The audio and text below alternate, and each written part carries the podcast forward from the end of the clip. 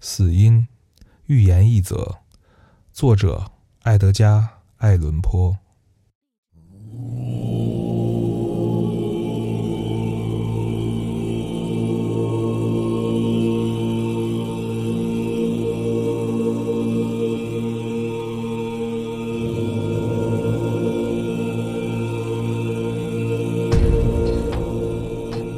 读这则寓言的你还活在世上，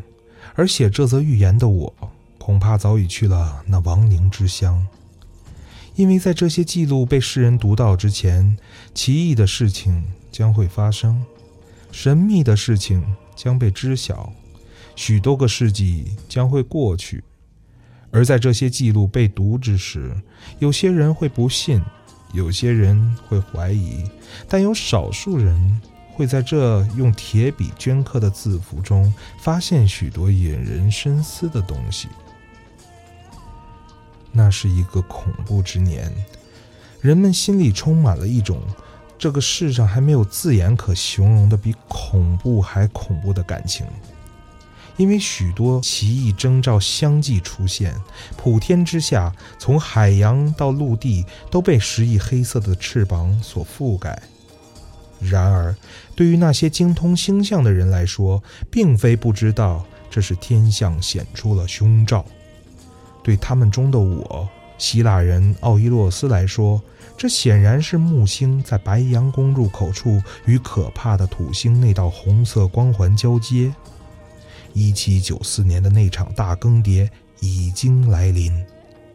如果我没有完全弄错的话，那种奇特的天意不仅显现在地球的自然轨道中，也显现在人类的精神想象和沉思冥想之中。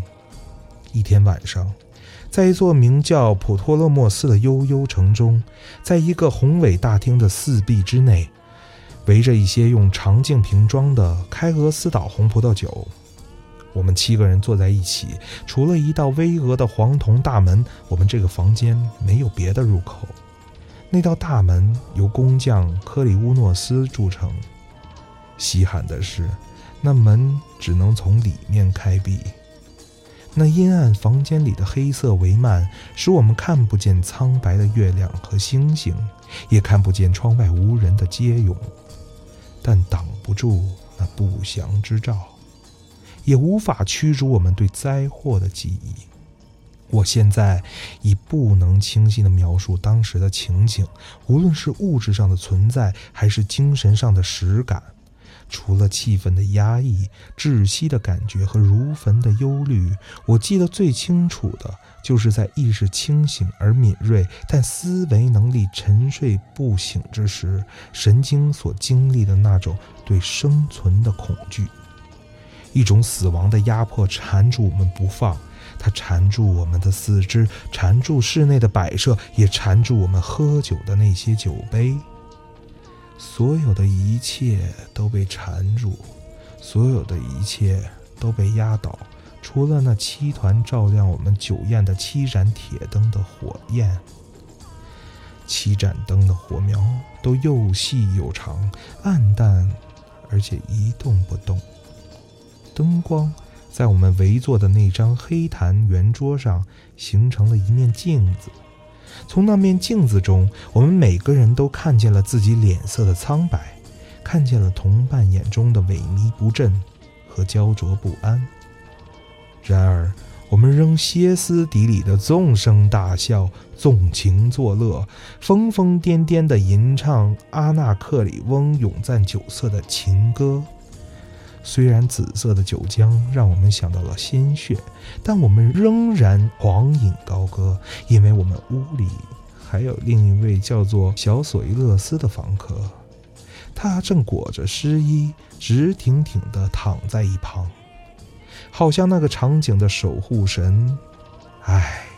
他分享不到我们的快乐。只是他那张被瘟疫扭曲的脸和那双只被死神熄灭了一半瘟疫火焰的眼睛，似乎正对着我们的狂欢感兴趣，就像那种死者也会偶然对即将死去的人的快乐所产生的兴趣。虽然我感到死者的眼睛正盯着我，但我仍然强迫自己不去理会那眼中的痛苦，而是凝视着镜子般的黑檀桌面，用洪亮的声音高唱泰奥斯之子的那些情歌。渐渐的，我的歌声停止了，在屋里黑色帷幔间萦绕的回声也越来越弱，最后，终于完全消失。瞧。就从歌声消逝的那些黑色的帷幔之中，走出一个模模糊糊、飘忽不定的影子，就像月亮刚刚升起时可能映出的人的影子。但它既不是人影，也不是神影，也不是任何我们所熟悉的东西的影子。它在黑色的帷幔间哆嗦了一会儿。最后，终于在黄铜大门的表面附定，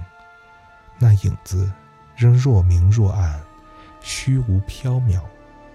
毫不成形，既不像人，也不像神，不像希腊的神，不像加勒底的神，也不像埃及的任何神。那影子就附在门拱下的黄铜门上，一动不动。一声不吭，完全静止。如果我没记错，影子所依附的门正对着裹着尸体的小索伊勒斯的双脚。自从那影子从帷幔间飘出之后，我们七个人都没有正眼看过他一眼，而是垂下目光，久久地盯着那面黑檀木镜。最后，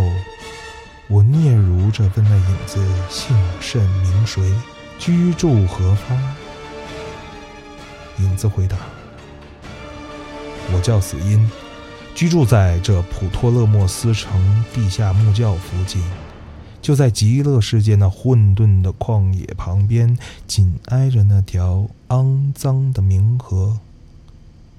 这下，我们七个人都吓得从座位上一跃而起，一个个战战兢兢的直打哆嗦，因为那影子的声音所包含的，不是一个人的声调，而是许许多多人的声调。他说话时，每发出一个音节，就变换一种声调。